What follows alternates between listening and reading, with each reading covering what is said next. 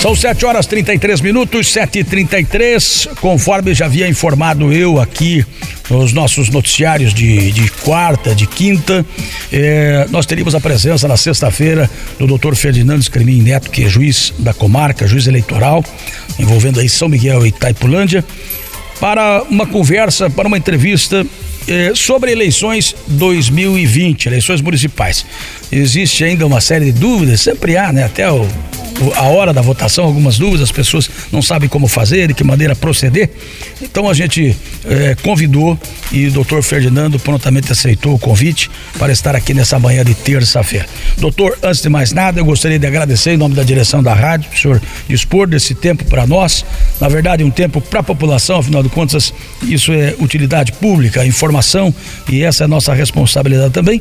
Em nome da direção, agradeço a sua presença. Bom dia. Eu que agradeço, bom dia, é um prazer falar aos seus ouvintes. Tá certo. Doutor, o que é que está sendo feito de momento? Qual, qual é o preparativo? É, o, o que, que, está sendo realizado com relação às eleições? Como é que é, é, o andamento de tudo isso? Os cuidados com a lacração de urnas, a distribuição de urnas? É, como é que tudo está sendo preparado para que nós tenhamos um pleito tranquilo no próximo domingo? Excelente pergunta. A Justiça Eleitoral preparou as urnas, julgou os processos de registro de candidaturas e lacrou as urnas junto com na presença dos candidatos, da ordem, do Ministério Público Eleitoral. Então agora na, nessa reta final a distribuição de, das urnas por pelas 83 sessões, certo. não é? Aqui em São Miguel são 59 sendo que a, a centésima vigésima segunda abrange também Itaipulândia com outras 24 sessões, certo. totalizando 83.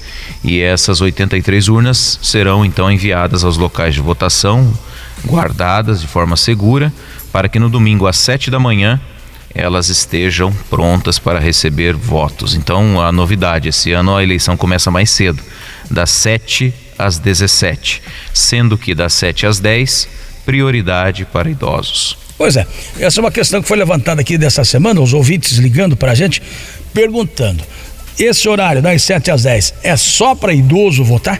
Prioritário. Certo. Prioridade. No horário das 7 às 10, o TSE deliberou o quê? Se tiver lá 20 idosos e, e dois não idosos, os 20 vão votar primeiro.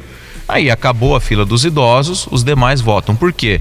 Às vezes tem o filho, o parente que vai levar o papai, a mamãe, o avô para votar e também já quer aproveitar aquele momento e, e selar ali a sua opção como eleitor. Então ele pode já aproveitar o ato desde que espere os demais idosos que estão na fila uh, exercer o seu direito de cidadania. E o TSE optou uh, por esse horário porque os idosos costumam mesmo acordar cedo, mais cedo e, e não só fazer suas atividades cotidianas, mas também é, exercer o direito do voto logo pela manhã. Tá certo. O que, que a pessoa precisa para levar para votar? Inclusive, este ano me parece que o pessoal está sugerindo até, além da máscara, claro, até que leve a sua própria caneta, é isso mesmo? Sim, isso é importante, né? Então, por que da caneta? Porque precisa assinar o livro. Vai ter caneta lá no dia? Vai. Vai ter caneta, vai ter álcool. Mas se a pessoa leva a própria caneta, evita de contaminar com algum outro objeto, né? Então, principalmente os idosos, quem puder levar a sua própria caneta para assinar o livro, nós recomendamos. Assim como também recomendamos fortemente o uso da máscara, né? É obrigatório, é um item obrigatório. É, verificamos também que Observamos também que olhe a temperatura corporal para ver se não está com febre, evitando a contaminação coletiva e que leve o seu documento de identificação pessoal, pode ser a carteira de trabalho, o registro geral, a carteira de identidade, é, que mais passaporte se tiver ou qualquer outro documento, a carteira nacional de habilitação e o título de eleitor para correta identificação do eleitor. Tá certo. Então, além do título, ele, ele, ele é, isso é obrigatório, tem que levar um outro documento. Ele precisa ser identificado, né, Renê? Certo. Então, o título, na verdade, ele apenas indica o local de votação. A finalidade do título é indicar o local de votação. Inclusive, ele existe já na forma virtual, o e-título. Não é? Então, você pode baixar o aplicativo do TSE.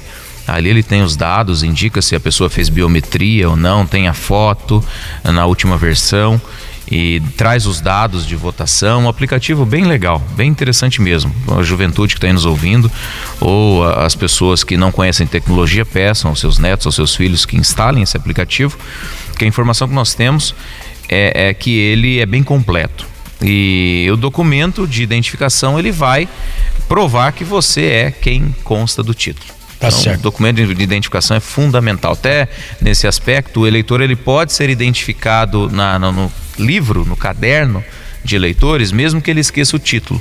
Mas a identificação com o documento não tem como, né? Essa é fundamental, necessária e imprescindível. Não haverá identificação através da, da biometria? Não, por conta da pandemia. pandemia. E além disso, já falando em, em biometria, os eleitores que não fizeram a biometria poderão votar o TSE deliberou excepcionalmente por prorrogar a validade dos títulos que tinham sido cancelados por falta de biometria, por falta de revisão.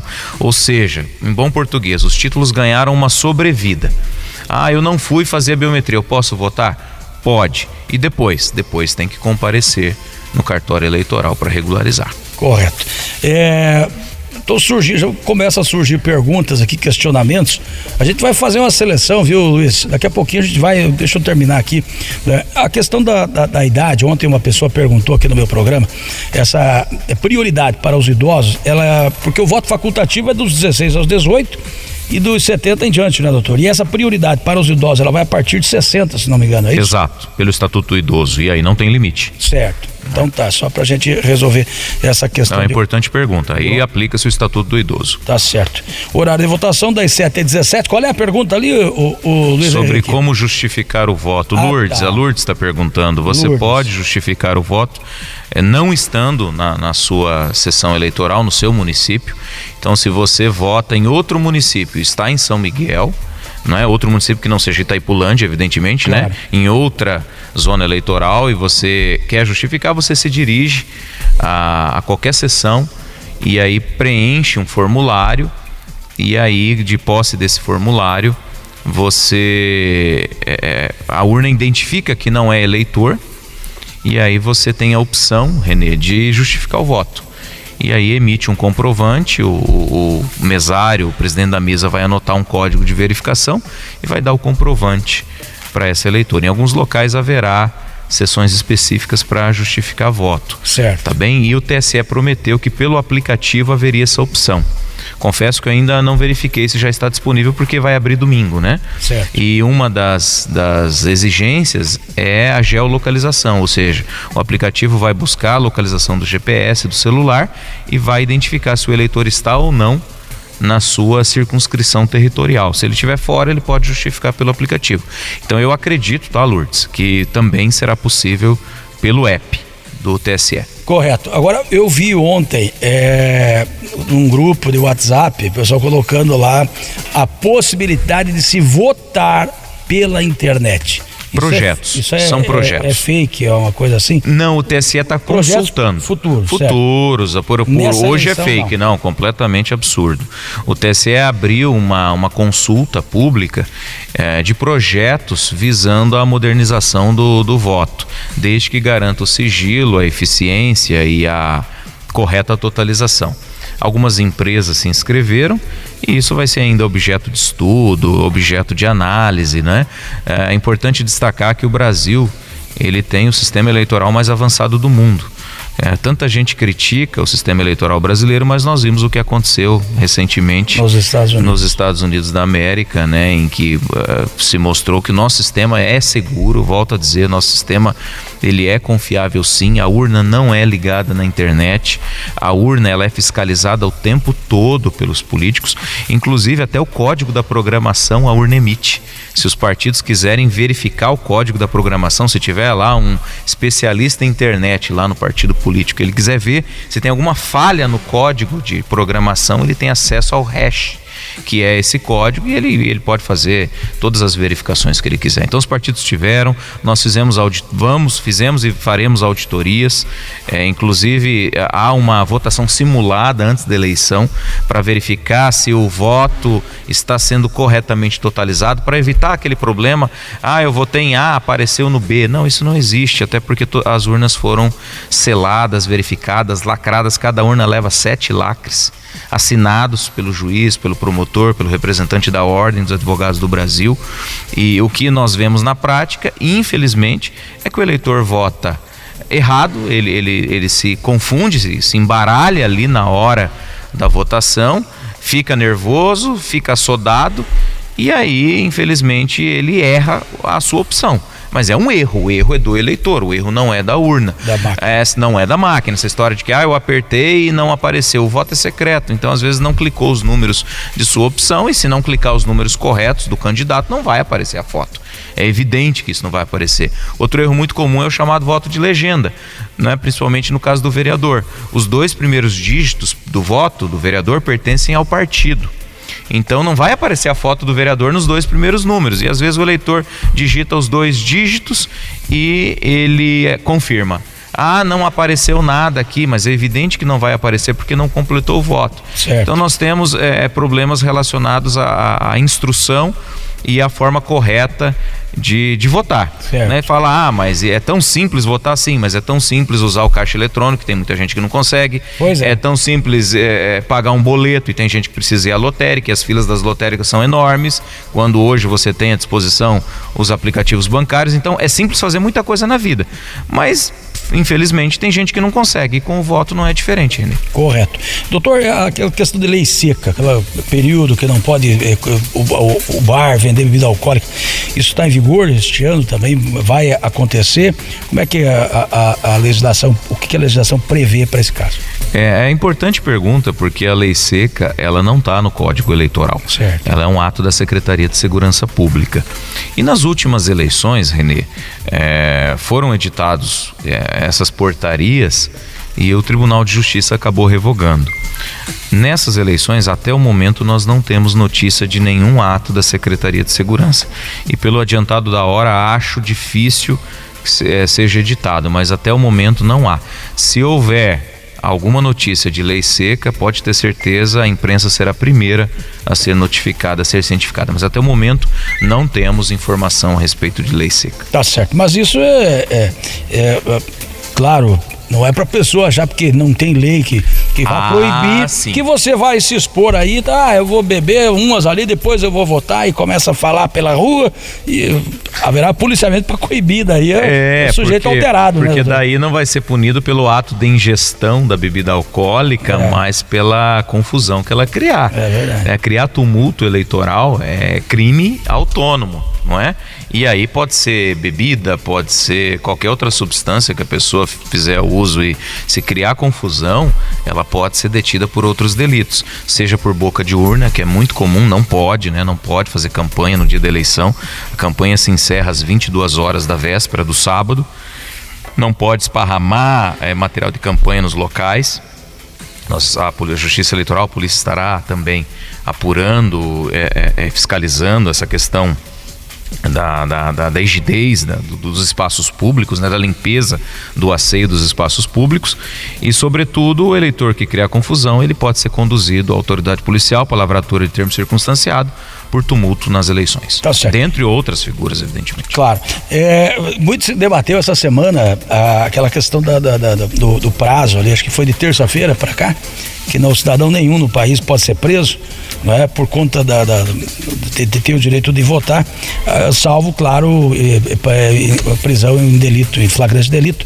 É, e alguns casos foram citados, como aqui em Curitiba mesmo tivemos aí nessa semana um cidadão que um pouquinho antes estuprou, acho que duas crianças, aí foi preso depois de quinta, aí saiu até eh, tirou um sarro da, da própria justiça, ah, tô solto, ah, beleza, maravilha. Quer dizer, o cara estuprou um dia antes, foi preso e foi solto por conta dessa legislação. Você não está ultrapassado? Qual é a sua opinião a respeito disso? Essa é uma previsão que está no artigo 236 do Código Eleitoral Brasileiro, que é de 1964. Então eu acredito que é, é, já passou da hora dele ser revogado, na minha humilde opinião. Certo. É, acredito que ele não é mais consentâneo com a Constituição Federal. É, esse artigo ele vem da época do regime militar, em que é, os, o momento político era outro do país. Não é? Então, a minha opinião pessoal, o senhor perguntou, o juiz não faz a lei, não adianta criticar a justiça, porque a lei quem faz é o Poder Legislativo Congresso Nacional, lá em Brasília. Então me parece que esse artigo não tem mais razão de existir, Reni. Assim como o artigo que diz que a força pública ficará a 200 metros do local de votação. Aí está tendo uma confusão lá no colégio, o policial precisa ser acionado, mas ele tem que ficar a 200 metros. Isso, na minha opinião, não foi sequer recepcionado pela Constituição Federal e nas eleições de São Miguel do Iguaçu, a, a polícia estará presente, inclusive em caráter reforçado. Tá certo. Eu tinha até colocado aqui, é, haverá, então, esse reforço no policiamento aí no dia da, da votação. Haverá e já há, né? Já há, né? Já há. As pessoas, você ontem, agora há pouco comentava comigo que certo. ontem viu três viaturas, realmente havia ontem um reforço no policiamento e esse reforço já está sendo empregado é, há algum tempo e principalmente agora na, na, fase final das eleições, inclusive, na minha opinião, como nunca houve antes em São Miguel do Iguaçu e Itaipulândia. Ontem nós tínhamos uma viatura de Toledo, uma de Medianeira e uma de Foz do Iguaçu, além do policiamento local, reforçando todo o, o, os, os, últimos acontecimentos eleitorais em São Miguel. No dia da votação, o eleitor ou aquele chamado, claro, boca de urna, a gente sabe que é proibidíssimo, né? Isso não existe. Mas ele vai poder, por exemplo, estar com uma camisa, alguma identificação o número do candidato, por exemplo, de uma camiseta qualquer, ele vai poder andar pela rua com esse número ali fixado? Ele pode sair da sua residência e votar e voltar. Ele pode usar uma identificação do seu da sua preferência, desde que ela seja individual e silenciosa. E desde que ela não configure um outdoor em que ele vai e fique zanzando pela rua, é, simulando uma, uma propaganda, uma né? propaganda. né? Agora ele colocar o adesivo, ele colocar é adesivo, né? Hoje é o que se usa é adesivo. A lei fala em dístico, fala em outras coisas, mas no deslocamento, residência, local de votação, residência, desde que ele não faça campanha, desde que ele não crie tumulto, desde que a manifestação seja dele sozinho, sem aglomeração e silenciosa, ele pode fazer isso. No carro, quem está adesivado aí com o número do candidato vai ter que tirar no dia da, da, da votação? Não. Da mesma forma que não pode deixar o carro lá parado e largar o carro lá na frente do colégio o dia todo, porque daí gera o efeito outdoor, né? Mas ele pode ir com o carro adesivado, votar e voltar para casa. Assim. Não tem problema, é a mesma regra, manifestação individual e silenciosa, são esses dois requisitos que a gente vê, infelizmente, é que muitos eleitores abusam, né? Abusam do direito e aí o abuso do direito pode ser punido. Tá certo. Sobre transporte, doutor, haverá transporte público aí para quem mora, por exemplo, distante da, da, dos locais de votação, haverá? Sim, Renê, haverá. A Justiça Eleitoral encaminhou aos veículos de imprensa, eu peço que seja divulgado, divulgados os horários, as rotas do transporte e o transporte gratuito ele é exclusivo da Justiça Eleitoral, tá? Então é, o particular ele não pode fornecer transporte para o eleitor, sob pena de crime, responsabilização penal e sem prejuízo, prejuízo de outras sanções. Ah, mas eu vou votar, vou levar meu pai, minha mãe, tudo bem. Os familiares não tem problema. Agora, se começar a pegar o carro e levar a turma para votar, aí pode ter problemas. Correto. É, chamado transporte, que esse tipo de transporte é proibido, é lógico. É, mais alguma pergunta aqui? Quero ver. O João depois dos 70 anos é preciso justificar o voto? Acho que não, né, doutor? Isso é facultativo, não. né? Não, João, porque você não é obrigado a votar. Então, não, quem não é obrigado a votar não é obrigado a justificar, tá, João? Seu caso pode ficar tranquilo. Tá certo. Alguma recomendação a mais, doutor? sobre eh, o pleito, eu acho que está tudo organizado, tudo pronto, né? Tem da o... parte da Justiça Eleitoral nós estamos prontos. O que eu queria avisar os eleitores do Henrique Gallery votarão na Uniguaçu. Certo. Haverá também aglutinação Não haverá mais aquele ponto lá então? É, não, nós, nós, nós, tiramos do certo. Henrique Gallery e mandamos para o Uniguaçu, porque certo. o espaço é mais amplo, certo. etc. Né? A aglutinação de sessões. É, na, a aglutinação de sessões significa que às vezes o eleitor votava naquela primeira sala do colégio, aí às vezes foi para o lado, foi para a sala ao lado, mas no mesmo local. Então, para não ficar nervoso, que o eleitor vai estar tá lá, vai ter o seu direito de voto preservado. Sobre celular no, no, fotografando a urna é proibido. Violar ou tentar violar o sigilo de voto é infração penal, então o eleitor pode até vir a ser preso se ele fotografar a urna. A orientação da presidência do TRE é que isso seja fiscalizado. Então não é porque o voto é secreto que a pessoa tem o direito de ir lá e fotografar. Volto a dizer, a gente tem recebido algumas denúncias, inclusive de, de supostas compras de voto mediante fotografia da urna. Tem eleitor que quer fotografar o voto para lacrar na internet, para divulgar na internet. E isso não pode, é? Isso vai estar sendo verificado. Falei do e-título, existe um aplicativo para denúncias que é o Pardal, que a pessoa uh, pode denunciar alguma irregularidade. Uh, as denúncias criminais eu recomendo que sejam acionadas via 190 e, e no mais está tudo pronto. Correto. Evitar aglomerações, as aglomerações são proibidas Certo. por duas razões: pela razão eleitoral e também é, pela Covid. né? Nós temos que lembrar que nós ainda não superamos a pandemia, inclusive aqui nós estamos respeitando uma distância de um metro e meio. É, e, e você diz que faz asepsia diária, então a gente toma todos os cuidados. Claro. E é importante então respeitar a regra que proíbe a- as aglomerações. Correto. Doutor, tem uma pergunta aqui que é de- veio de um candidato, através do WhatsApp da rádio. O candidato pode ir nos colégios eleitorais? Ele pode visitar os colégios, mas ele não pode fazer campanha, não pode pedir voto ou usar a expressão equivalente, candidato. Então chegar lá e, e- começar é, a apertar a mão de eleitor por eleitor na fila, me ajude, quero teu apoio, isso é proibido. Porque isso é uma expressão similar ao voto ou expressão equivalente ao voto. Mas a simples presença dele ali já é um apelo, né? Eu dizer assim, ó, ó, tô aqui. É, tô aqui, mas se ele ficar de boca calada ali, não É. interferir no processo, ele Não pode. caracteriza, né? Não, não caracteriza a boca de urna ele ir ao colégio, tá? Até porque ele ajuda a fiscalizar o pleito. O que nós conversamos na última reunião com os partidos, representantes partidários, é que deveria ser respeitado um bom senso.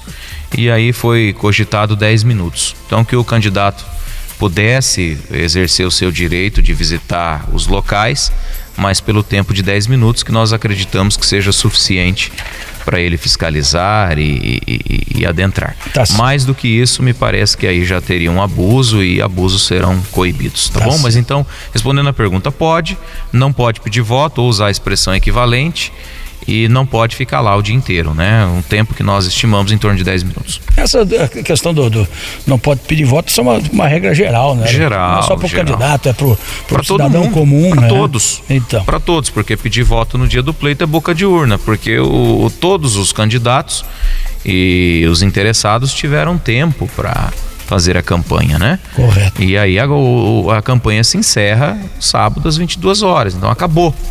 A partir dali é o direito do eleitor. E o eleitor não pode ser constrangido a, a decidir pelo candidato A ou candidato B. O voto ele é livre, universal, periódico e secreto. Isso é matéria constitucional. Correto. Doutor, sobre o pós é, é, é, é, período de votação, o resultado, qual é a expectativa do, do, do cartório, do fórum eleitoral, com relação ao resultado? Que tudo eletrônico, acho que é uma coisa bem até simples, né? É simples, sim, é rápido. Inclusive, Renê, no final do, do pleito, as urnas emitem o BU, que é o boletim de urna. Então, na prática, o que, que a gente vê? Que em torno de 15, 20 minutos depois, os partidos e coligações já têm o resultado na mão. Mas como?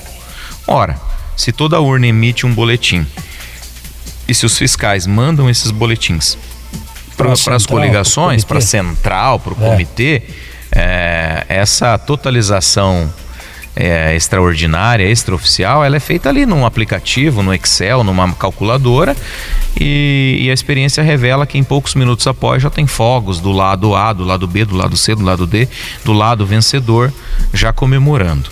É, esse ano a totalização vai ser feita em Brasília, não mais em Curitiba. Correto. Então a divulgação oficial pode demorar um pouquinho mais, porque vai ser um grande computador em Brasília recebendo os votos de 5.570 e tantos municípios, do total de municípios do Brasil.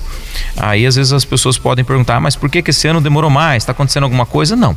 O que houve é que Brasília vai totalizar os votos e às vezes pode gerar aquilo que a gente chama de delay, né? um leve atraso.